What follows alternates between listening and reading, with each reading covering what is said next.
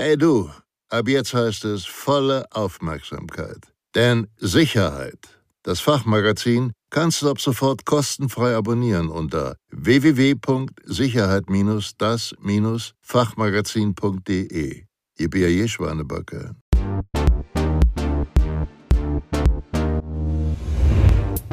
Verhalten bei einem Raubüberfall Teil 1 Im Krimi wirkt ein Raubüberfall spannend. In der Realität handelt es sich jedoch um eine extreme Ausnahme- und Stresssituation für Körper, Geist und Psyche. Als Opfer eines Raubüberfalls sollten Sie grundsätzlich nicht in das Geschehen eingreifen. Sie können jedoch mit dem richtigen Verhalten dazu beitragen, den Raubüberfall schnell zu beenden. Aber Achtung!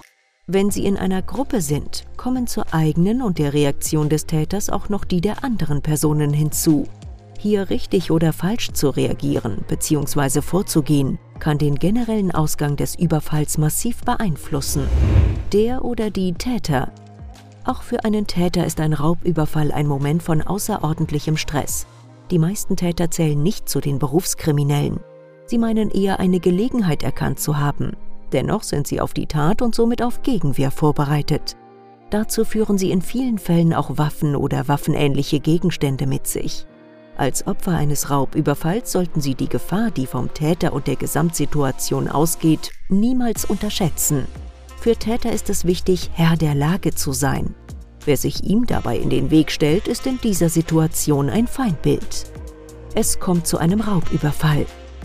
Ungeachtet der individuellen Ressourcen der Opfer und der Vorgehensweise des Täters ist der Überfall ein Schreckmoment. Auch wenn es schwerfällt, heißt es Ruhe zu bewahren. Das Ziel lautet, dass der Täter den Überfallort schnellstmöglich wieder verlässt. Und das wird umso schneller geschehen, je eher der Täter seine Forderung erfüllt sieht, also die Beute erhält und unbehelligt den Überfallort verlassen kann. Denken Sie stets daran, Sachwerte sind ersetzbar, Leben, Gesundheit und das eigene Wohlergehen nicht. In der Phase des Überfalls ist die Gewaltbereitschaft von Tätern in der Regel extrem hoch. Störungen im Plan wie beispielsweise unerwartete Gegenreaktionen von Opfern können bei Tätern zu Kurzschlussreaktionen führen. Schnell entwickelt sich ein Raubüberfall zur Geiselnahme oder Opfer werden durch die Anwendung extremer Gewalteinwirkung vom Täter verletzt oder gar getötet. Beachten Sie, Ziel eines jeden Täters ist es, den Raubüberfall schnell durchzuführen und möglichst unbehelligt und unerkannt mit der Beute zu entkommen. Das muss auch das Ziel der Opfer sein. Denn je eher der Raubüberfall endet, desto schneller endet die Gefahrensituation und die emotionale Belastung. Flucht, Chance oder Risiko? Die beste Chance, einem Raubüberfall zu entkommen und Hilfe zu rufen, ist Flucht. Diese ist jedoch meist nur zu Anfang eines Raubüberfalls möglich und sollte nur dann unternommen werden, wenn sie ohne Eigengefährdung möglich ist. Versuchen Sie niemals in Freiheit zu gelangen, indem Sie am Täter vorbeistürmen oder Gegenwehr leisten. Vermeiden Sie Provokationen. Verzichten Sie auf Beschimpfungen oder anderweitige Provokationen. Am besten Sie sprechen den Täter nicht an, bis er das Wort an Sie richtet. Hören Sie genau zu und befolgen Sie die Anweisungen exakt. Alarmknopf auslösen.